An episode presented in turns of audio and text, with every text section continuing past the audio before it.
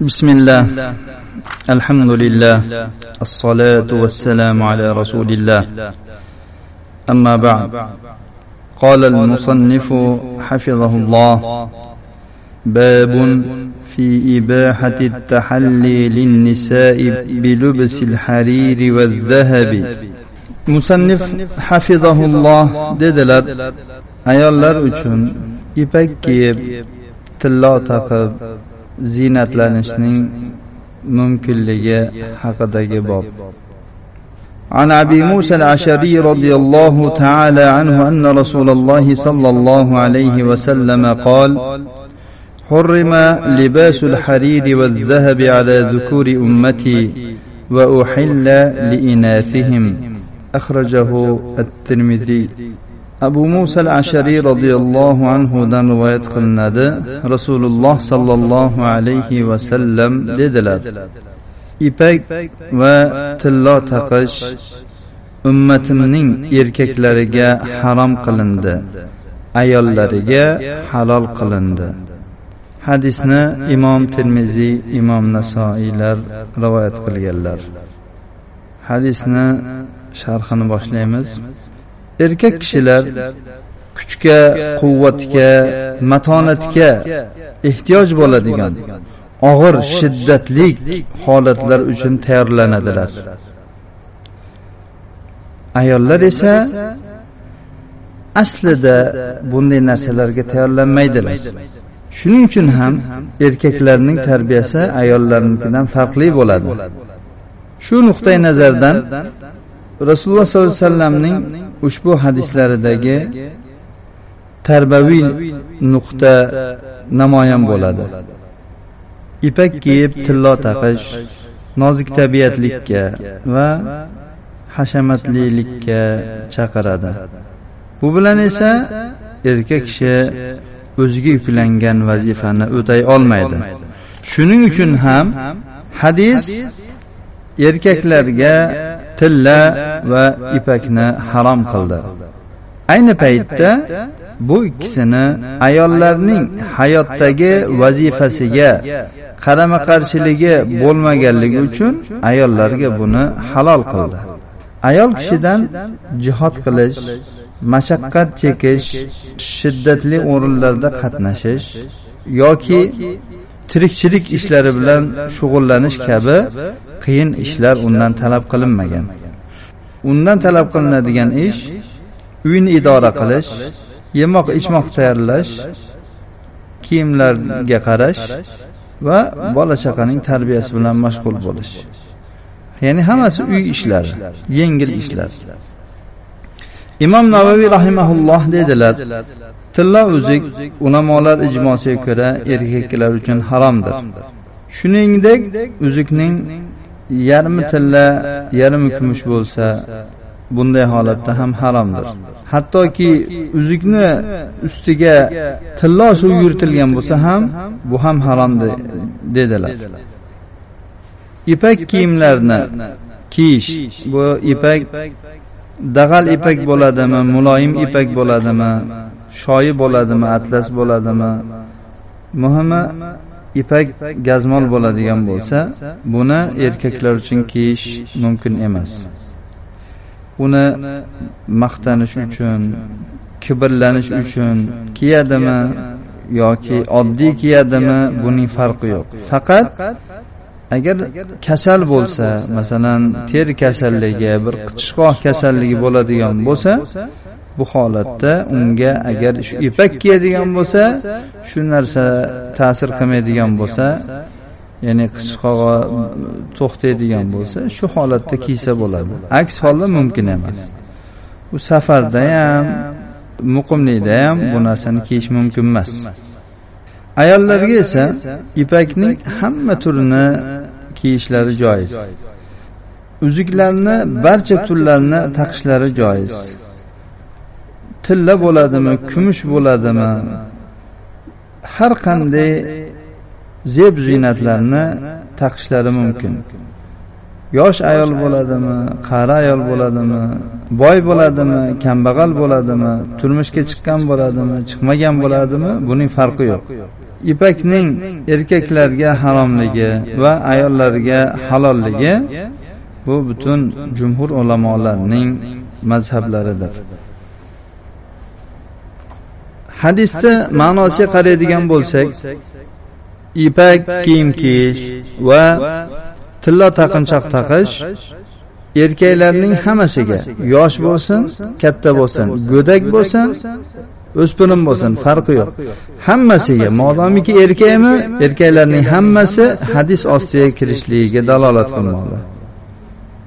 bolalarni bu tilla taqinchoq taqib yoki ularga tilla taqib qo'yish yoki ipak kiydirib qo'yishlikni mumkin emasligini ta'kidlaydigan sahobalardan ba'zi bir ishlar sodir bo'lgan. mana jabr roziyallohu anhu aytadilarki biz ipak kiyimni o'g'il bolalardan yechib tashlardik qizlarda bo'lsa qoldirardik. Ismoil ibn abdurahmon aytadilarki ismoil ibn abdurahmon otasi abdurahmon ibn avf bilan umar roziyallohu anhuning oldiga kirdi. Uning egnida shoyi ko'ylak bor edi va shoyi ko'ylakka ikki parcha tilla yopishtirilgandi.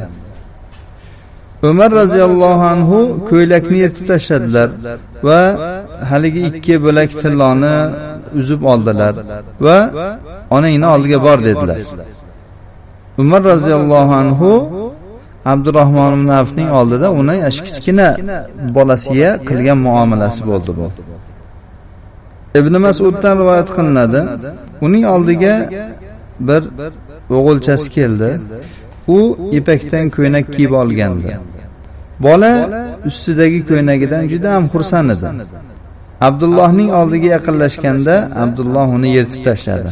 So'ngra aytdiki bor onangni oldiga unga aytgin boshqasini kiydirib qo'ysin. Ibn abi shayba boshqa bir rivoyatni keltiradilar.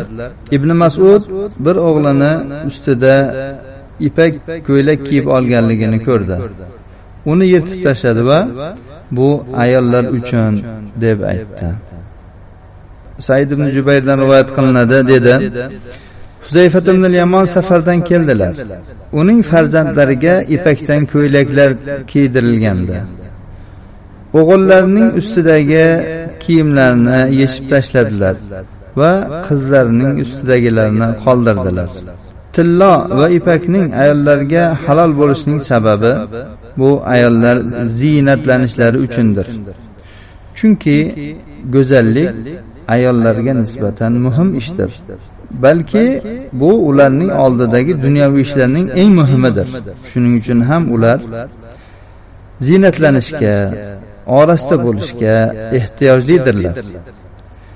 Eng mukammal shariat bo'lmish islom shariati bu tomonni e'tiborga oldi va ayol kishiga tilla va ipak bilan ziynatlanishni halol qildi. Lekin bu ziynatlanish va bezanish ayollar uchun faqat alloh taolo halol qilgan kishilarning oldida ko'rinishlari uchun ruxsat berildi. Ular uchun faqat erlarning oldida muslima ayollarning oldida yoki alloh taolo ruxsat berib qo'ygan mahramlarning oldidagina ziynatlanishlari va bezanishlari va bu ziynatlarni ko'rsatishlari mumkindir. Ayollar uchun ipak va tilloni halol qilishlikda ayolning eriga ziynatlanishining ahamiyatiga dalolat qiladigan va shariatni er va xotin o'rtasida muhabbat va inoqlikni olib keladigan narsaga haris ekanligiga dalolat qiluvchi ma'no bordir. Shuning uchun ham shariat islomiya ayol kishi uchun mana shu yuqorida aytilgan narsalar bilan ziynatlanishlikni ruxsatini berdi va bu ayol kishi eri uchun ziynatlanishi lozim ekanligini bayon qiladigan narsalardandir. Holbuki bu ayolga erkaklarga harom qilingan narsalar mana shu maqsaddagina ruxsat berib halol qilib qo'yildi. Mavzuga tegishli boshqa bir nechta hadislarni keltirib o'tamiz. Ayni ma'nodagi hadislardan biri ali roziyallohu anhudan rivoyat qilingan hadis. Unda aytadilarki payg'ambar sollallohu alayhi vasallam o'ng qo'llariga ipakni va chap qo'llariga tilloni ushladilar. So'ngra aytdilarki mana bu ikkisi mening ummatimning erkaklariga haromdir. Abdulloh ibn amir roziyallohu anhudan rivoyat qilinadi dedilar kunlarning birida rasululloh sollallohu alayhi vasallam bizning huzurimizga chiqib keldilar. U zotning bir qo'llarida ipak kiyim va boshqa bir qo'llarida tillo bor edi. Aytdilarki mana bu ikkisi mening ummatimning erkaklariga haromdir ayollarga haloldir. oviya makkada minbar ustida turib dedi. rasululloh sollallohu alayhi vasallam ipak va tillo taqishdan qaytarganlar. bundan boshqa bir qancha hadislar ham mavjud. tilloga taalluqli bo'lgan masala tilla taqinchoqlarni zakoti beriladimi yoki yo'qmi? Shu haqida ozgina to'xtalib o'tamiz. Zakot vojib bo'ladigan narsalardan biri tilla va kumushdir. Qachonki u nisobga yetgan bo'lsa va bir yil miqdorda turgan bo'lsa uning zakotini chiqarish farz bo'ladi. Ayollar ziynatlanish uchun taqadigan taqinchoqlarida zakot bormi yoki yo'qmi zakot berishadimi yoki yo'qmi? Ibn abdulbar dedilar fuqaholar taqinchoqlarning zakotida ixtilof qildilar. Hijoz fuqaholari molik lays shofiiy uning zakoti yo'q dedilar. Shofiiydan boshqa bir o'rinda va ba'zi bir paytlarda men taqinchoq haqida alloh taologa istixora qilaman deb javob berishni tark qilganlari ham rivoyat qilinadi. Shunga ko'ra ashoblari taqinchoqning zakoti bor yo'qligida ikki xil qavlni aytishadi. Bor deyishadi yo'q deyishadi. Imom molikning va ashoblarining qovullari ayol kishining iste'mol qiladigan foydalanadigan tillo taqinchoqlarida zakot yo'q ekanligida ixtilof qilishmagan. Ayni so'zni ibn umar jobir ibn abdulloh anas ibn molik said ibn musayyab aytganlar. Said ibn musayyabdan ikki xil qavl kelgan. Qosib ibn muhammad omir ibn shabiy yahya ibn said robiatir ray va aksar ahli madinalar aytganlar. Imom ahmad ham abu ubayd ham ayni gapni aytganlar. Ya'ni zakot yo'q deganlar. abu hanifa avzoiyning bir rivoyatida savriy ham hasan ibn hay tilla va kumushlarda bular taqinchoq bo'lsa ham zakot bor deganlar. Lays aytadiki tilla taqinchoqdan taqiladigani va yoriga berib turiladiganida zakot yo'q deganlar ammo sadaqa berishdan qochish uchun taqinchoq qo'yilganlarida zakot beriladi deganlar. Taqinchoqlarda ham zakot bor degan kishilar abdulloh ibn abbos ibn masud abdulloh ibn amr ibn los ato ibn abi roboh said ibn jubayr abdulloh ibn shaddad maymun ibn mehron muhammad ibn sirin mujahid jobir ibn zayd va zuhriy va ibrohim nahaylar hofiz al munziriy aytadilarki ulamolar bu masalada ixtilof qildilar. Umar ibn xattob roziyallohu anhudan taqinchoqlarda zakotni farz qilganliklari rivoyat qilinadi. Bu abloh ibn abbos abloh ibn masud abloh ibn amir said ibn musayyab ato said ibn jubayr abloh ibn shaddod maymun ibn mehron ibn sirin mujohid jobir ibn zayd zuhriy sufyon savriy abu hanifa ashoblari mazhabi ekanligi ma'ruf. Va ayni mazhabni ibn munzir ham tanlaganlar. Taqinchoqda zakat yo'q degan kishilar abdulloh ibn umar jobir ibn abdulloh asmo ibn abi bakr oisha shabiy qosim ibn muhammad molik ahmad ishoq abu ubayda va abu ubaydalar. Ibn munzir aytadiki shofiiy iroqdaliklarda zakat yo'q dedilar misrga kelganlarida tavaqquf qildilar. Ya'ni buni bor yo'q demadilar. Va aytdilarki men bu haqda alloh taolodan istixora qilaman dedilar va javob bermadilar. Hattobiy aytadilarki oyatlarning zohiri taqinchoqlarda zakot farz degan kishilarning so'ziga guvohlik bermoqda. Asarlar ham hadislar ham e, buni quvvatlamoqda.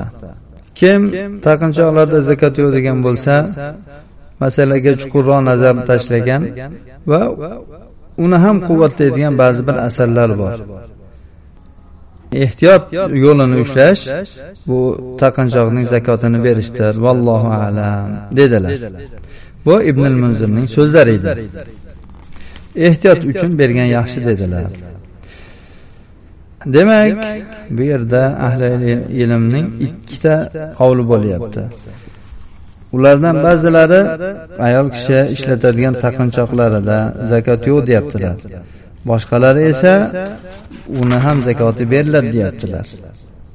Xuddi boshqa tillolarga o'xshash. Halqa shaklida yasalgan tilla taqinchoqlarni taqishning hukmi haqida. Tilla taqinchoqlar har xil bo'ladi. ulardan ba'zilari halqa shaklida bo'ladi. bilaguzuk uzuk kabilar. goh sirg'alar ham. buni ismini halqa shaklda yasalgan tillo deyiladi. gohlari esa unday bo'lmaydi. halqa shaklda bo'lmaydi. ayollarga tilla taqinchoq taqish halol degan hadisning lafzi bu taqinchoqlarning hammasini o'z ichiga oladi. U halqali bo'ladimi halqasiz bo'ladimi? Bir qancha ahli ilmlar ayol kishi uzuk taqishi joiz ekanligiga ijmoni naql qilganlar. Uzuk halqa shaklda qilingan taqinchoqdir. Taqinchoqlarni halqa shaklda yoki halqa shaklda emas deb ajratish bu zamonaviy bir ajratishdir. Avvalgilarda qadimgilarda bu ajratish bo'lmagan. shuning uchun ham ba'zi bir shu haqda gapirgan ahli ilmlarning so'zlariga e'tibor qilinmaydi. ya'ni halqalik taqinchoqlarni taqish mumkin emas degan so'zlariga e'tibor qilinmaydi.